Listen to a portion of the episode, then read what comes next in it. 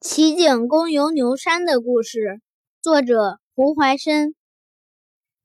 从前，齐景公和晏子、石孔、梁丘俱同游牛山。景公叹道：“我们的山河是这样的秀美，但是我们的年龄又是这样的短促啊！”